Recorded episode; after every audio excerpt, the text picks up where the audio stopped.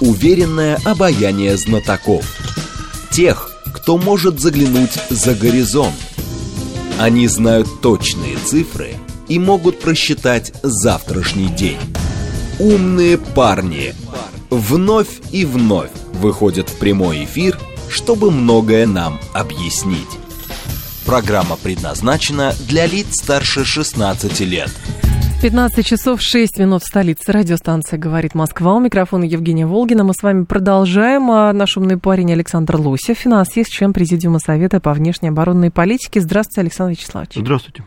Наши координаты 7373948, телефон, смски плюс 7925 8888948, телеграмм для ваших сообщений «Говорит МСК-бот». Смотреть можно в YouTube-канале «Говорит Москва». Стрим там начался. Самая актуальная сейчас тема из экономических, я имею в виду, насколько я понимаю, это а, повторный указ президента об обязательной продаже репатриации валютной выручки, но, правда, там с оговорками.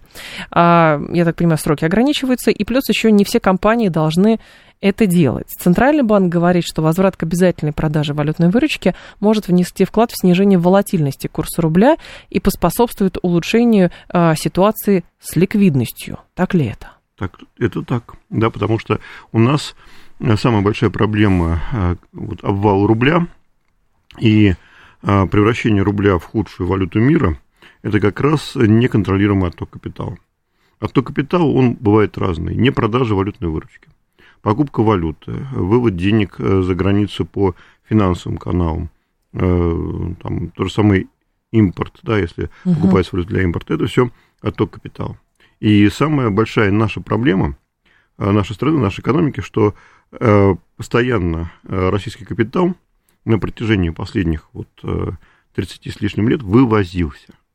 Вывозился, вывозился, и, по сути, все наши инвестиции э, делаются за границей, в том числе э, там, где есть наши противники, да, потому угу. что если остаются доллары и евро от продажи наших ресурсов, наших, ну, того, что мы здесь производим, не только ресурсы, а там за границей, то, соответственно, эти деньги поддерживают финансовую систему э, доллара, то есть угу. Соединенных Штатов и Евросоюза. Почему не сработал? Ведь сейчас же все гадают теперь, до, до куда откатится доллар, до какого отметки, там говорят, коридор условно 90-93, но тогда возникает вопрос, а почему повышение ключевой ставки тогда не поспособствовало а, такому откату, потому что, ну хорошо, ну 7 рублей, но все равно 90 это многовато, как кажется. Повышение ключевой ставки могло бы сработать угу. ну, некоторое время назад, несколько лет назад. Тогда, когда мы были э, встроены ровно и мощно в мировую финансовую систему. И тогда любое повышение ставки вызывало э, здесь у иностранцев, у наших участников рынка желание получить процентный арбитраж. Да, угу. Если процентные ставки по долларам были около нуля, а процентные ставки по рублям были двузначные, то можно продать доллары, купить э, рублевые активы, получить прибыль, потом вернуться в доллары и так до бесконечности. Да? Это называлось carry trade. Да. Поэтому любое повышение ставки, оно укрепляло рубль.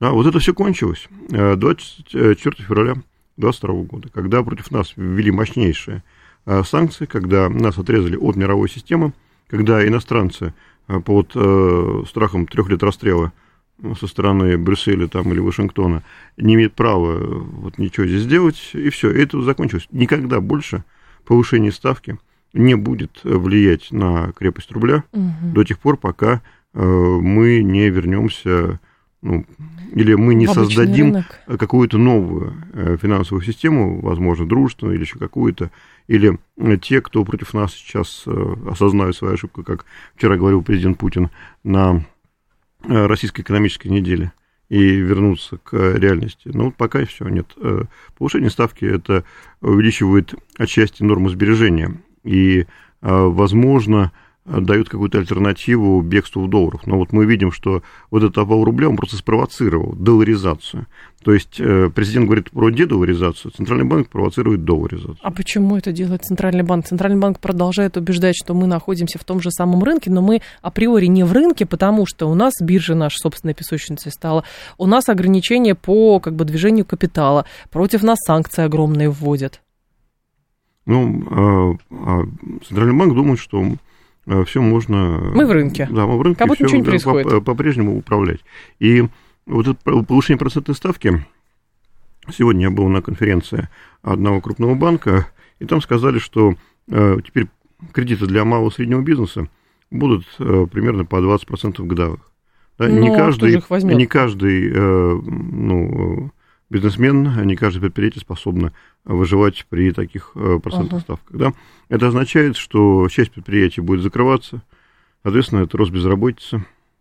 Ну, и все это в, перед началом предвыборной кампании. То есть, смотрите, у нас э, обвал рубля рукотворный, да, потому что у нас профицит счета текущих операций сейчас основан на максимумах. Это, это тем более вызывает вопросы, что происходило с рублем все эти, ну, несколько месяцев, по сути, с учетом того, что, как бы, а, как раз другая ситуация на рынке, она указывала как раз, что рубль должен стабилизироваться. А, ну, вот как намекнул, опять же, в своей пресс-конференции по итогам заседания а, Совета директоров Банка России госпожа Набиулина, это 15 сентября, она не может, ну, Центральный банк не может влиять на экспортеров никак, mm-hmm. они вне его контроля.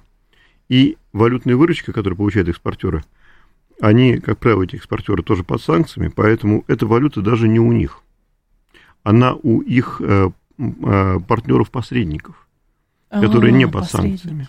Да, знаете, как э, в фильме «Не бойся с тобой», это не твой да, зуб да, даже да, не да, мой, да. да, вот он их. Э, вот, э, и они это... берут за это комиссию. Да.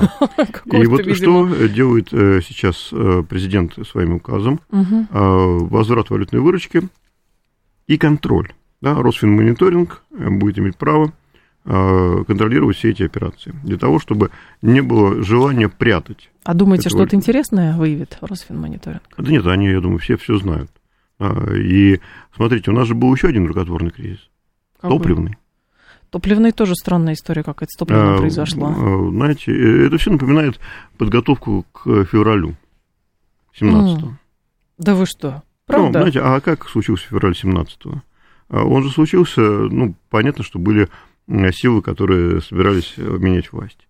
Но ведь дефицит хлеба-то возник э, случайно в Петрограде, когда началась Первая мировая война, а Россия была крупнейшим производителем зерна и продуктов питания. Э, у нас просто не было возможности вывозить это зерно за границу, экспортировать, потому что, э, соответственно, все э, вот возможности вывоза, они были заблокированы боевыми действиями. Там, угу. Германия, Австрия, отчасти Турция. Известно, зерна в империи было очень и очень много. Но Петроград кормился с колес. Там, он был зависим от поставок продовольствия по железной дороге. И когда февральские снегопады а, прервали на некоторое время железнодорожное сообщение, царское правительство вместо того, чтобы открыть склады или датировать пекарни, не сделало ничего. В результате, помним, да, историю Путиловский да. завод, там э, э, войска, которые были в Петрограде, и понеслось, да, и э, все. А дальше, что это было, там, э, глупость или измена, или что-то еще, вот до сих пор историки гадают.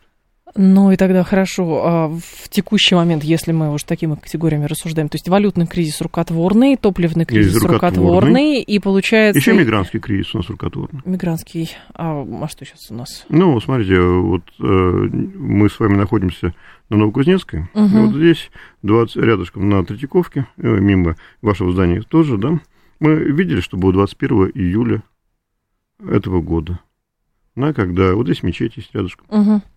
И когда э, мигранты, э, что они выкрикивали здесь? Напомните.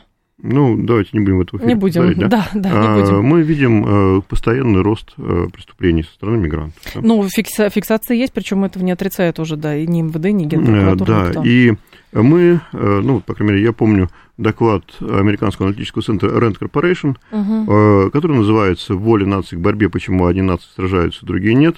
Там России посвящена целая глава Э, где они пытаются понять, почему мы не сдаемся, почему мы сражаемся. Угу. И даются рекомендации, что делать для того, как чтобы дестабилизировать. дестабилизировать. И одна из рекомендаций – это использовать диаспоры мигрантов. Это то же самое, что делал Абвер. Угу. Все то же самое. Вот они как раз и делают упор, наши противники, на то, чтобы раскачать ситуацию с мигрантами. Вот смотрите, вот их сюда завозят бесконтрольно, да? А нам рассказывают, что у нас э, такой рынок... Мы не умеем труда. работать. Да, да, а русские не умеют работать. А у нас э, был топливный кризис, и мы видим, как просто нефтегазовые компании, по сути, победили правительство и заставили их вернуть демпфер. демпфер. И сейчас жизнь налаживается, как бы у нефтяников ну и у нас тоже цены пошли вниз. А теперь вот э, валюта, и все это в ручном управлении. То есть нет пока системных мер.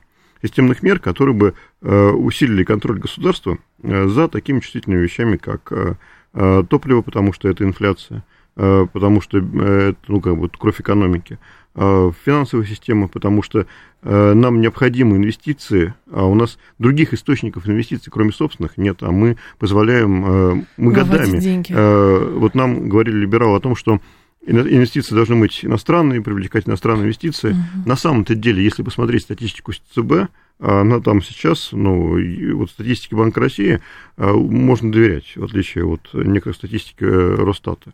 Ну, потому что она по международным стандартам делается. Угу. Россия была нет кредитором всего мира. И даже на начало специальной военной операции весь мир был должен России почти на триллион долларов больше, чем Россия мира. Это даже включая вот этот офшорный схематоз. Но о, о каких системных мерах тогда вы говорите, которые можно а, применять?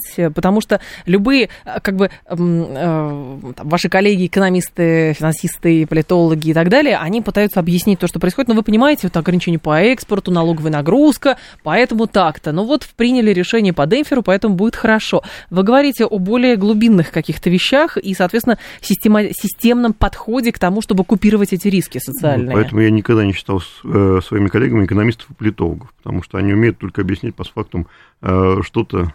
Ну, напомните, вот э, аналогию Платона о тенях на стене пещеры, да. когда вот люди связаны в пещере, и они могут судить о внешнем мире только по теням, которые они видят на стене.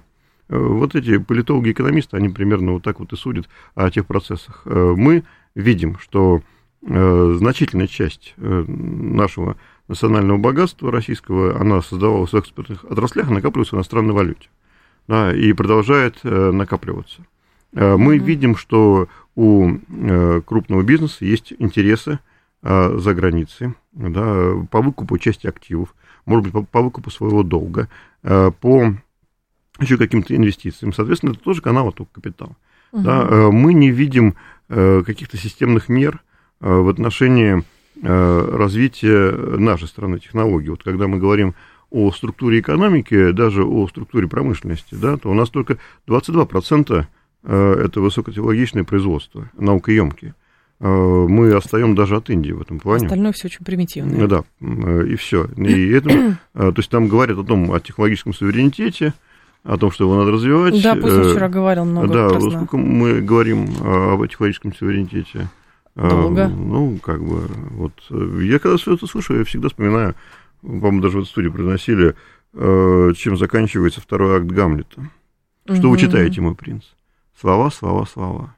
А дальше потом начинается этот диалог быть или не быть. Да, вот мы сейчас уже должны решать вопрос, быть или не быть, а не говорить слова. Что такое технологический суверенитет? Это а, способность государства обеспечить научно-технологическое и промышленное развитие для создания и поддержания, что тоже главное, на своей территории, не в Китае, mm-hmm. там, не где-то на своей территории, э, э, собственных технологий и инфраструктуры достаточной для того, чтобы гарантировать независимость своей политики, экономики, там, э, обороноспособности, независимость от иностранных технологий, от критически важных технологий иностранных, да, э, в жизненно важных сферах. Вот что такое э, технологический суверенитет. Да.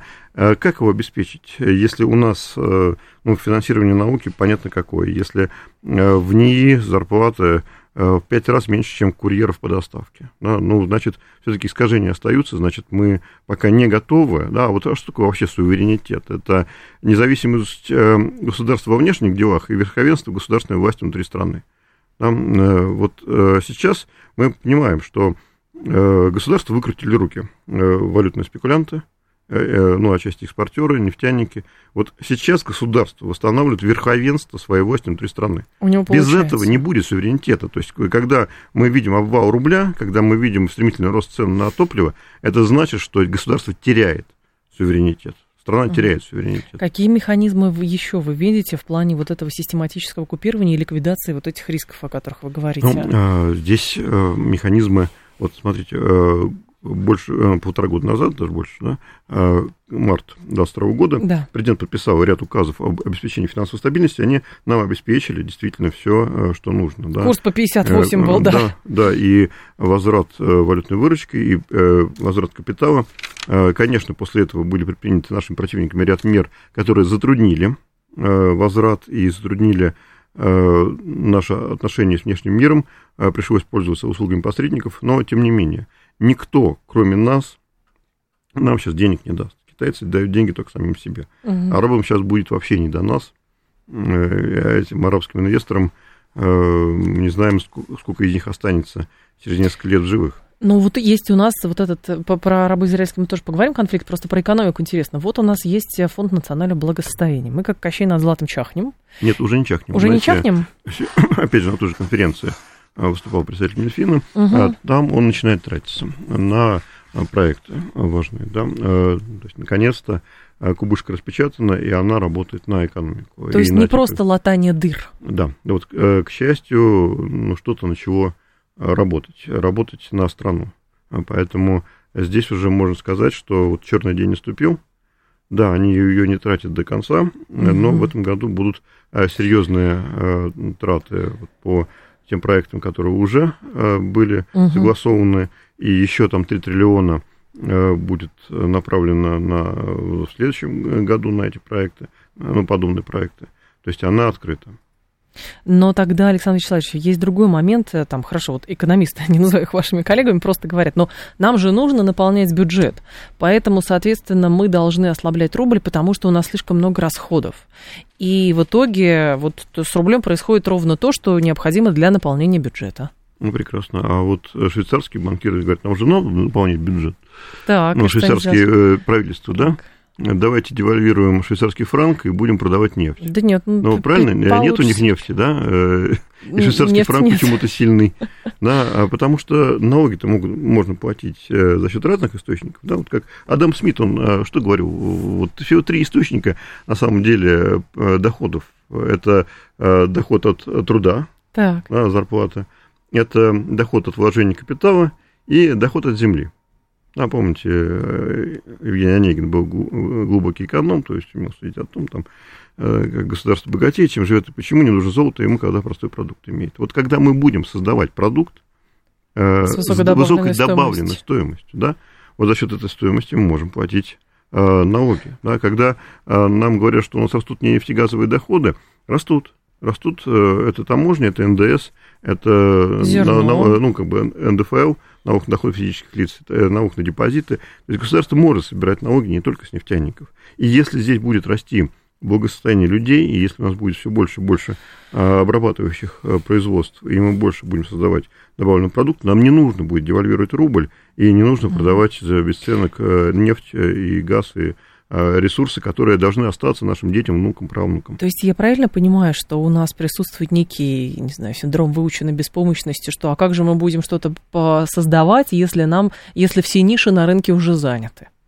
Ну, э, у нас много чего интересного здесь происходит, но наконец-то э, начинает доходить до тех, кто ну, осуществляет экономическую политику, о том, что вот эта гайдаровская формула – Э, мы будем продавать нефть за доллар, а на доллар мы купим все, что нам нужно, она вот заканчивается. Да? И за доллар вы ничего купить не можете. И нефть угу. вы продаете, а доллар в страну не возвращаете. Соответственно, какая же это экономика? Слушатель спрашивает, с вашей точки зрения, а какое самое выгодное сейчас физическое вложение своих, э, а, своих сбережений? Ну, в товары длительного пользования, которые пока еще не достигли пика своей стоимости. А могут? Могут, потому что перенос обвала рубля на инфляцию, он происходит в течение 3-4 месяцев. Но я думаю, что пик инфляции это у нас ноябрь, начало декабря. Если э, вот не вчерашняя мера по продаже валютной выручки, то рубль падал бы дальше, да. тогда бы, ну, там уже подумали, что будет рубль по 120, по 150, и кто-то 200 называл, то есть работу на дедушку Байдена, да. да. А, при этом ставка была бы уже 15-18, об этом думали. Ну, соответственно, у нас бы была бы э, просто стагфляция. и стагнация экономики, и инфляция. инфляция. Потому что высокие ставки также бы приносили с инфляцию. А если по, про инвестиции, какие-то вещи, то сейчас не время для долгосрочных инвестиций, потому что риски э, по-прежнему очень высокие. Если денежно-кредитная политика будет жесткой, то вряд ли можно рассчитывать на хорошие доходы от рынка акций, потому что депозиты э, в крупных банках будут давать доходность больше, чем дивидендная доходность очень-очень многих акций. Соответственно, рынок акций тоже может оказаться под давлением так же, как и рынок облигаций, если Центральный банк продолжит ужесточать денежную кредитную политику и повышать ставки. Угу. Поэтому сейчас, э, а, плюс еще внешних рисков очень-очень много, потому что так или иначе, но мы встроены в мировую экономику, э, пусть не напрямую, там, вот, финансовую систему а глобальную, но, тем не менее, через продажу товаров, той же самой нефти, если что-то с мировой экономикой случается, то трясти будет всех и везде. Угу. Поэтому вот сейчас ближайшие Э, три месяца, полгода, они так э, вот очень э, такие неопределенные и рискованные. Поэтому вот сейчас задача сохранить просто деньги, а думать о вложениях долгосрочных можно будет потом, когда мы просто увидим какие-то новые условия на рынке, когда мы поймем, что все вот это вот безумие с повышением ставок закончилось, угу. тогда нужно будет покупать э, ну, определенный класс активов. Мы понимаем, что есть проблемы на рынке недвижимости, что она перегрета, что э, вот льготная ипотека. Да Э, которую Минфин думает сейчас сокращать, она и так разогнала цены и сделала жилье недоступным. Да, пусть она льготная, просто цены выросли так, что уже невозможно дальше. А мы Может, знаем много, множество примеров, когда лопается рынок недвижимости, там цены могут идти вниз годами. Вот то же самое Япония, а цены на недвижимость в Токио падали 30 лет. То есть и у нас тоже возможно Все возможно. То есть если вот э, Э, что э, какие-то условия изменятся. Угу. Ну, помните, что произошло с рынком недвижимости, э, когда объявили частичную мобилизацию. Да, тут же самое пошел обвал. Да. Релаканты продавали, а никто не хотел покупать. Ну, может быть, все что угодно. Поэтому, если так вот совсем долгосрочно, золото, да, золото – это инвестиции на тысячелетие. Серьезно? Ну, да, видел исследование европейское, вот есть римская монета – Ориус. Э, э, это 7,4 грамма. Ориус Тиберия. Помните, как э, Пилат говорил, нет на свете власти лучше для людей, чем власть кесаря Тиберия. 74 грамма, если пересчитать по биржевому курсу, тогда, вот это было несколько лет назад, то, в принципе, на эту монету в Римской империи можно было купить определенный набор товаров. Там хлеб, оливковое масло, вино, ткань, мясо, рыбу. И сейчас тоже самый эквивалент – Э, в евро можно было купить э, такой же набор товаров, показали э, европейцы. Получается, за 2000 лет с времен императора Тиберия инфляция в золоте ноль, ну, по крайней мере, в Евросоюзе. Очень, очень красноречиво. Как вы к криптовалюте относитесь, спрашивает слушатель вас? Ну, как к МММ. Да? да? Лохотрон когда-нибудь закончится. И либо его закончат регуляторы, то есть центральные банки, либо его закончат квантовые компьютеры. А хорошо, а цифровая валюта? Это же другое. А, цифровая валюта это немножко другое, но я бы вообще э, не рекомендовал в это влезать, да, э, потому что цифровая валюта это валюта э, не криптовалюта, то, что выпускают центральные банки, это целый проект МВФ, и всем центральным банкам мира поручено это сделать, но цифровая валюта не валюта. Это закон Грэшема, который был открыт в 16 веке и который Э, в России так э, серьезно ударил по авторитету власти в 17 веке, угу. худшие деньги вытесняют лучшие. Да. Да, то есть э, золото, все эти дукаты, талеры, цехины, флорины, они оставались в сундуках банкиров и королей, а народ пользовался медью. Да, и вот помните из школьного курса истории медный бунт. Конечно. В Москве, да, Конечно. почему он случился? Потому что медь, мало было серебра, выпускали медную монету, а налоги требовали заплатить серебром. Угу. И был бунт, и вот чуть не закончилось там, очередным смутным временем. С цифровой валютой, видимо. А, нет, а цифровая валюта, вот, э, она не валюта, потому что она не выполняет значительную часть э, функций денег. Э, во-первых, нельзя начислять процент, то есть нельзя в ней делать сбережения. А она, если будет ограничена, то угу. далеко не все товары будут, э, то есть она не будет всеобщим эквивалентом стоимости и так далее. Новости, и мы продолжим. Александр Лосев с нами, финансист, член Президиума Совета по внешней оборонной политике. уверенное обаяние знатоков.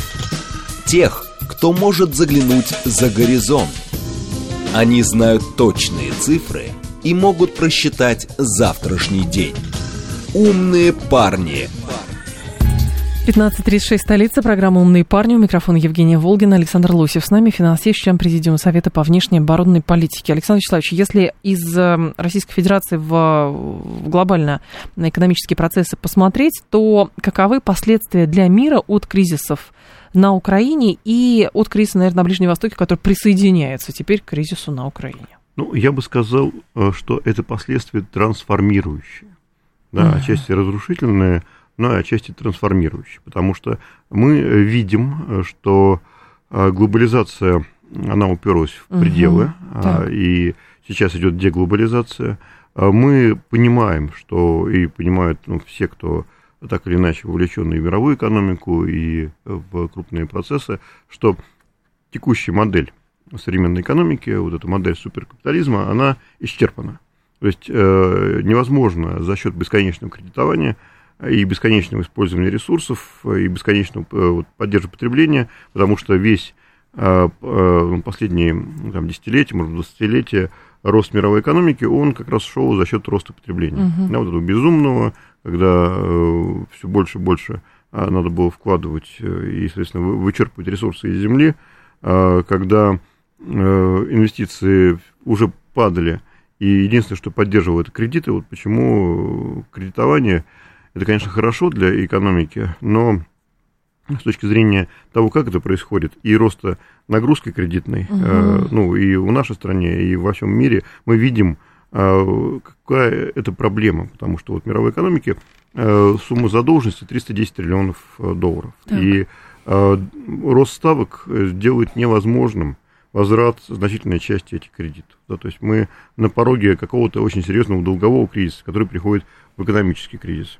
И эту систему, понятно, что надо было каким-то образом менять. Угу. Но те, кто строит мир, основанный на правилах, вот наши эти оппоненты да, из стран Большой Семерки и их глубинное государство, хотя само понятие глубинное государство это оксюмарон, это как, знаете, как гималайские пингвины.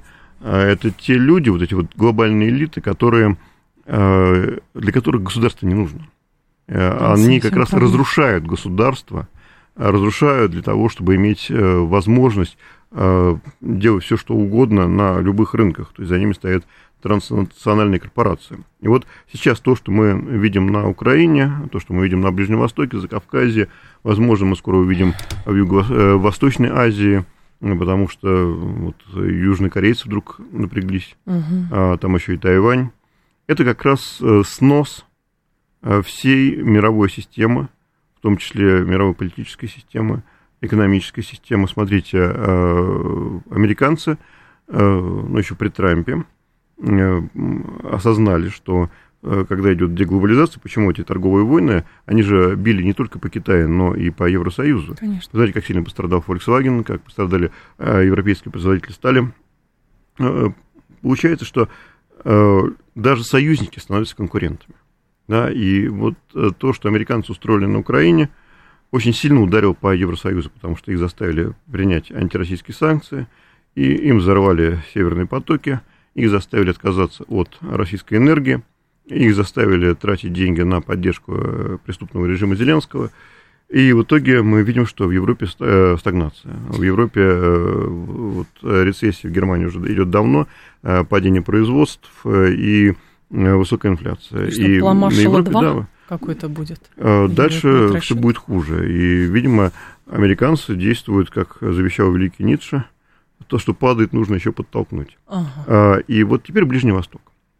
Полтора года назад, в апреле 22 года, в журнале Foreign Affairs а это такой рупор внешнеполитического ведомства США. Угу. Там просто так э, статью вы не опубликуете. А, появилась статья «Конец Ближнего Востока.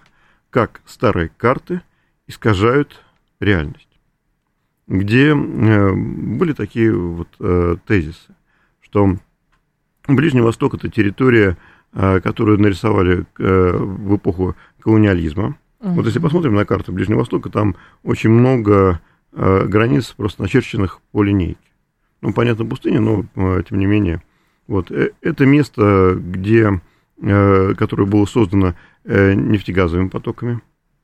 Это место, где Соединенные Штаты последние 75 лет безраздельно правили и выстраивали архитектуру.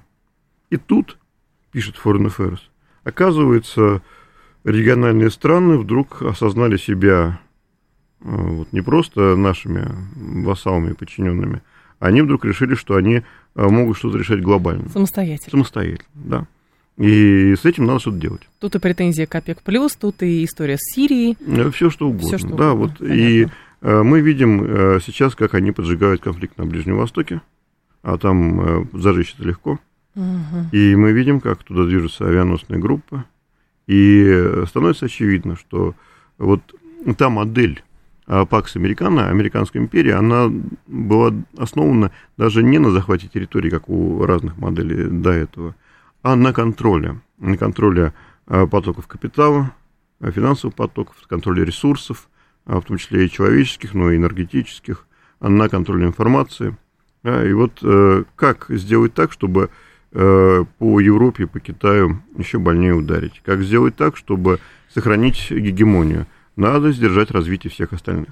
Э, что главное в мировой экономике, что ее кровь, это энергия, та же да. самая нефть. Если э, вы устраиваете пожар на Ближнем Востоке на какое-то время, вы просто лишаете ваших оппонентов, ваших конкурентов – той самой энергии. Но я понимаю, но здесь тогда другой момент. Хорошо. А, арабо-израильский конфликт теоретически может перерасти в большую ближневосточную войну, но при этом, а, там, например, Израиль решит какую-то кампанию проводить против Ирана. Тот же самый Иран сразу перекрывает Армузский пролив, и, пожалуйста, вся Нет. логистика встает колом. Прекрасно, это американцам и нужно. Да? Американцы обеспечили себя нефтью. А дальше может творить все что угодно. А дальше... Хоть трава не расти, ничего. Э, проблемы индийцев шерифа не волнуют. Да? Э, если у Европы э, там не будет поставок нефти с Ближнего Востока, и закончатся поставки из России, ну, они же сами отказались и отказываются, угу. то будут топить, не знаю, чем, дровами, но арабы а, тоже не, э, в общем, они не глупые люди, не случайно Арабские конечно, Эмираты, например, они... вкладываются в портовую инфраструктуру, которая э, на Северном морском пути расположена. Правильно делают, потому что мы не знаем, что будет с Эмиратами. Угу. Ну, посмотри, давайте посмотрим на карту. Там Эмираты слишком да. близко от Армузского пролива. И если э, там э, те дирижеры, которые сейчас э, пытаются управлять, э, ну, создают там хаос, и будут пытаться этим хаосом управлять, то зона Армузского пролива превращается в театр боевых действий. Угу. А что такое города в пустыне?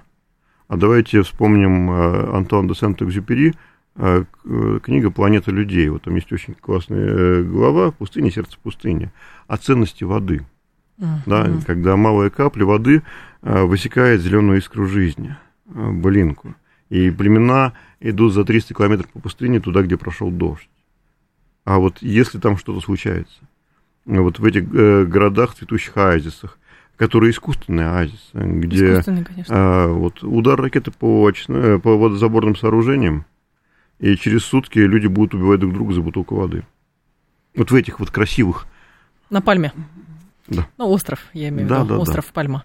Но хорошо, Александр Вячеславович, тогда э, с вашей точки зрения, понимают ли риск, например, а, региональные э, державы на Ближнем Востоке это и попытаются ли купировать эти риски? Безусловно, они все понимают. Да, вот почему Саудовская Аравия э, пошла на сделку с Россией в соглашении ОПЕК+. Потому что она понимает, что ее будут доить и дальше, потому что американцам нужна дешевая нефть, и альтернативы долларам нет. А вот арабы сказали, во-первых, есть альтернатива и дешевая нефть, и доллар. Да, мы будем продавать э, нефть за юани. Тем угу. самым а, разрушая монополию вот этого нефти-доллара. Э, и к Ирану теперь относятся по-другому. И Египет как-то не стремится вот, ну, как бы они победили своих братьев-мусульман, а все они прекрасно понимают, потому что они понимают, что такое война, они все ее прошли. Они понимают, что такое, ну, как, вот к нам приезжал вице, э, нам приезжал сейчас, а, премьер, э, да, премьер Ирака вот, на, на, угу. на российскую экономическую неделю. И Ирак недавно пережил ну, страшнейшую катастрофу и гибель миллиона человек. Все понимают, во что это может вылиться. Но поскольку есть воля гегемона, а у гегемона есть тот, кто Агенты на Ближнем Востоке. Да, да то, конечно, ничего хорошего э, не ждать, э, ну, ждать не приходится. Единственное, рассчитывать можно только на ну, какую-то э, вот решимость э, э, тех же самых арабских стран и исламских стран, не только арабских. Ну, там Турция и Ирана, они исламские, но не арабские, ну, как бы действовать совместно и все-таки поддерживать мир, потому что, ну, как бы, если там зажигается по полной, конечно, Третьей мировой войны не будет, там начнется просто новая неоколониальная война за контроль ресурсов. Но понятно, а сейчас какие механизмы у них есть, например, чтобы притушить арабо-израильский конфликт, потому что, ну, действительно, с той стороны 1300 погибло, с этой стороны 1200 погибло, и, соответственно, такое ощущение, что, в общем, ну, еще наземную операцию планируют, а там живет все-таки 3 миллиона человек, из них половина практически дети. И вот э, вопрос, там просто будут наблюдать, как там ту же самую газу скидывают в море или что? Э, либо попытаются им помочь гуманитарной помощью, и если Израиль попытается уничтожить а, грузовики или корабли с гуманитарной помощью, то, наверное, будут предприняты какие-то ответные действия, но может, сначала не военного, а политического характера и экономического характера. Да, возможно, блокада. А, ну, много всего можно сделать. Вот смотрите, а, старый геополитик и такой, может быть, и вампир, кто знает, все-таки сто лет уже, да? Киссинджер. Киссинджер, он же объяснил европейцам, что вы слишком много себе арабов Иностранцев, да, да, Знаете, да, как было. быстренько э, сворачивается антиизраильская риторика в европейских странах.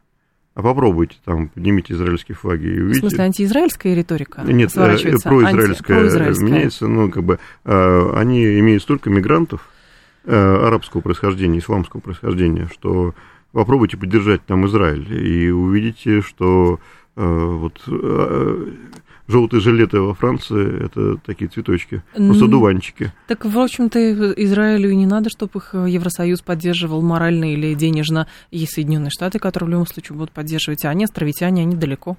Э, ну и Соединенные Штаты далеко, и поддержка не безгранична. И финансовые потоки тоже не безгранична. Э, Все-таки у Соединенных Штатов колоссальный бюджетный дефицит и колоссальные внутренние проблемы э, финансовые. Поэтому все возможно. Возможно добиться результата и политическими методами. Но просто если они пойдут дальше, то опыт, ну, по сути, они же люди Ветхого Завета все.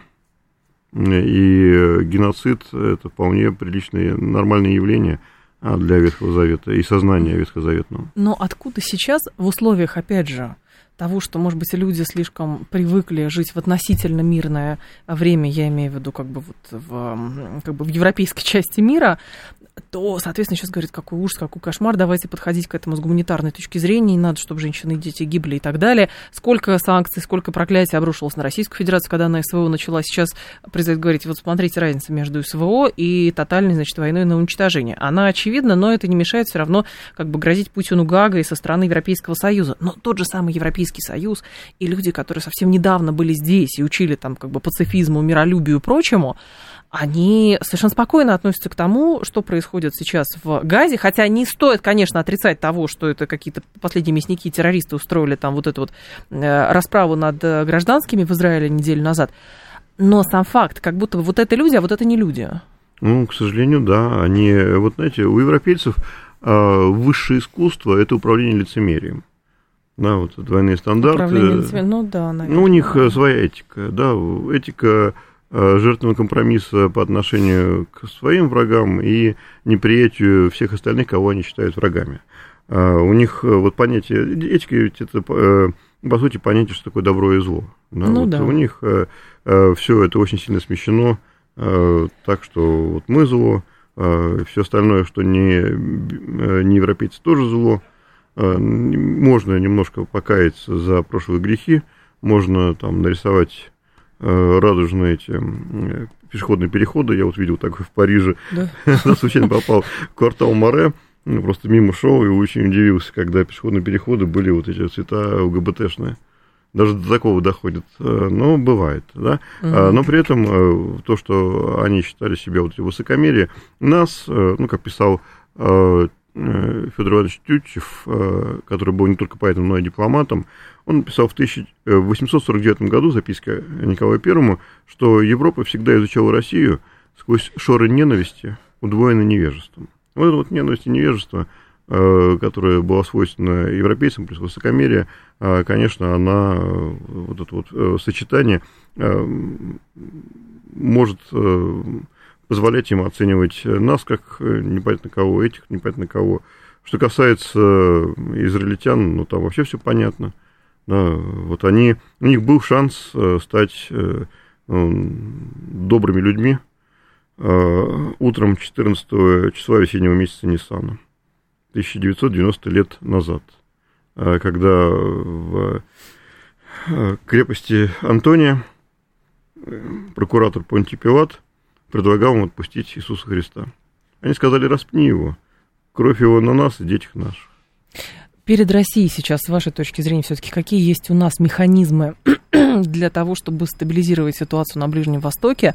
И, соответственно, я говорю даже не про линейную какую-то дипломатию и какие-то возможные, например, переговоры, там вот, хотя Аббас собирается в Москву приехать, кстати, Хамаса тоже в Москву приезжает, там их террористами не признаем и так далее. А я говорю в более глобальном плане, если у нас тоже прекрасно понимают, какие риски несет в себе большая война на Ближнем Востоке. Вот здесь э, нюанс так. А, большая война на Ближнем Востоке э, поможет нашему бюджету, правильно? Большая война на Ближнем Востоке поможет нашему Потому бюджету. Что, нефть будет, будет очень 200, дорогой. 300, там, да. Она будет стоить 200-300? Ну, Думаете? если что-то начнется, да. А, а где вы достанете? Потому что... А, а Северный морской том... путь, если что, кстати. Да, непонятно, глобальное потепление. Да, мы еще не успели сделать э, до конца тот самый коридор э, север-юг. Не успели. Не успели, правда. это 27 а год. Вот, когда мы доделаем, там будет проще. Да, у нас же вот два главных коридора Евразии. Это восток-запад, а, шелковый путь китайский, угу. и север-юг, который мы строим через Иран, через Каспий, туда, в, в Южную Азию, там, где Индия, Пакистан, дальше в Китай, угу. ну, естественно, и в Западную Азию, там, где Иран, то есть, э, и даже в Африку. Вот когда мы это будет сделано, то мы будем не зависеть от э, Босфора Дарданелла и от Суэцкого канала, да, то есть вот от этого э, э, перекрестка э, путей европейских. Но пока вот этого нет. Поэтому сколько будет стоить нефть, это сейчас никто уже сказать не сможет. Это все зависит от интенсивности боевых действий. Но надо понимать, что наши интересы сейчас с арабскими странами и не арабскими, а ну, исламскими странами во многом совпадают. Да? Они, страны глобального юга, они вместе с нами будут участвовать в создании новой мировой системы, и наша задача как угу. раз любыми способами не допустить вот этой эскалации. Наша задача поддержать их э, ну, политически. Так. Наша задача э, продолжать э, вот, соглашение ОПЕК+. Наша задача, если там они решат воспользоваться опытом 1973 года и объявить о блокаде там, и поставок угу Э, видимо, поддержать и это. То есть наша задача сейчас быть с ними, да, потому что э, вот то, что сказал президент вчера э, по поводу Палестины, э, как раз иллюстрирует разницу подходов. Мы по-прежнему за международное право, а наши противники, они за мир, основанный на каких-то правилах, правилах, которые не могут менять э, постоянно. И если было решение ООН, о том, что должна быть создана государство Палестина, угу. суверенное государство, независимое, да, и в границах 67 года. Оно должно быть создано. Хотят этого те, кто разжигает там это, или нет.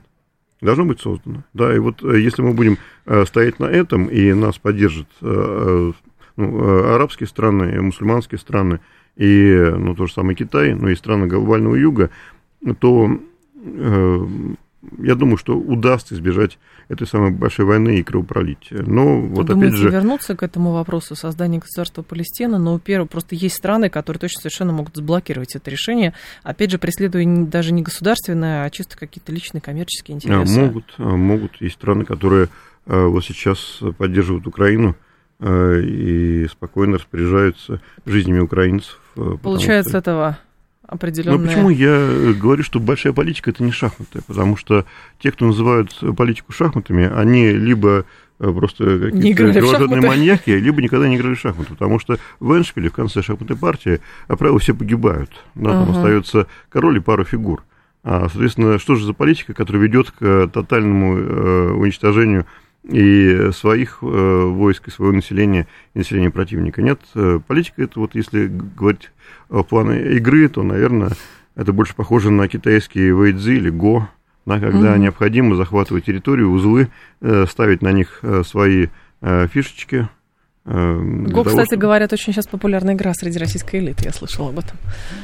Не шахматы. Вы думаете, они что-то еще играют? Мне кажется, они уже перешли на что-то другое. По крайней мере, я слышала это. Но здесь, Александр Вячеславович, еще такой момент, конечно, возникает, что вы думаете, а, как бы те заявления, которые вчера делал Владимир Путин, а, как бы вот, представлял свой взгляд на Палестин, а, разрешение арабо-израильского конфликта, а внешняя аудитория слышит и прислушивается, как вы думаете? Ну, и, во-первых, его слушают слушают. Да, я думаю, слышат.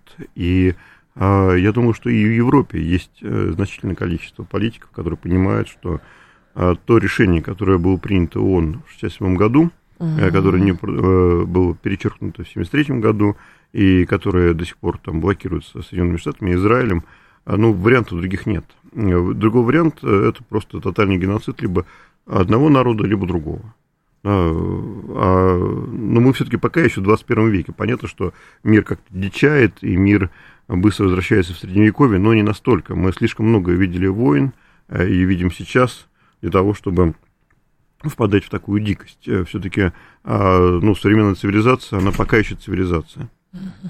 Но есть э, такая точка зрения, что а, вот эта спираль насилия раскручивается просто потому, что в мире слишком мало а, политиков, которые как бы мыслят именно государственным масштабом, масштабом там как бы из, исходят из каких-то гуманитарных аспектов и так далее, экономического развития, а пришли, ну, как бы функционеры и просто наемные менеджеры, которые, я не знаю, выполняют а, заветы того самого дипстейта или еще кого-то, или просто малообразованные, и вот идут по пути, соответственно, чего, деградации определенной да, политической мысли. Так. Именно так. У меня даже есть публикация по тому, что деградация стала стратегией Запада, а, вот, э, такой долгосрочной стратегией деградации всего. Деградация элит, деградация культуры, деградация образования, деградация науки. А, плюс к деградации добавляется безответственность. Да, вот это когда э, элиты не понимают, что они делают, но не сами, ну, как бы те, кто его назначили э, руководить но даже если они настолько идиоты и настолько не понимают, э, что может быть, э, тем не менее, есть силы э, и у нас, и на Западе, и на Ближнем Востоке, которые понимают, что все это можно потерять, все, те, те блага, которые у нас есть, если идти этим путем. Я думаю, что угу. не все спасутся вот, и на Западе, и особенно из этих элитариев. Это вы про ядерный апокалипсис говорите, нет, нет, что ли? Знаете, Прям 40 секунд осталось. Да, у, у них э, дилемма одна очень серьезная, и она постоянно звучит на Даосском форуме. А не ожидает ли нас мировая революция? Mm. Они очень боятся мировой революции. Больше, чем ядерной войны. Они боятся мировой революции. И если... Вот, вот где игла Кощея запрятана, да, да, оказывается. Да, и вот э, здесь, когда станет ясно, что они переходят грань, угу. и возникает э, ситуация, которая грозит гильотинированием а, части таких функционеров или всех подряд, вот тогда, может быть, они начнут откатывать назад. Александр Лосев был с нами, финансист, член Президиума Совета по внешней оборонной политике. Александр Вячеславович, спасибо, ждем снова. Да, спасибо, до свидания. Далее у нас информационный выпуск, потом Юрий Буткин. Я с вами прощаюсь. До завтра. Всем хорошего вечера.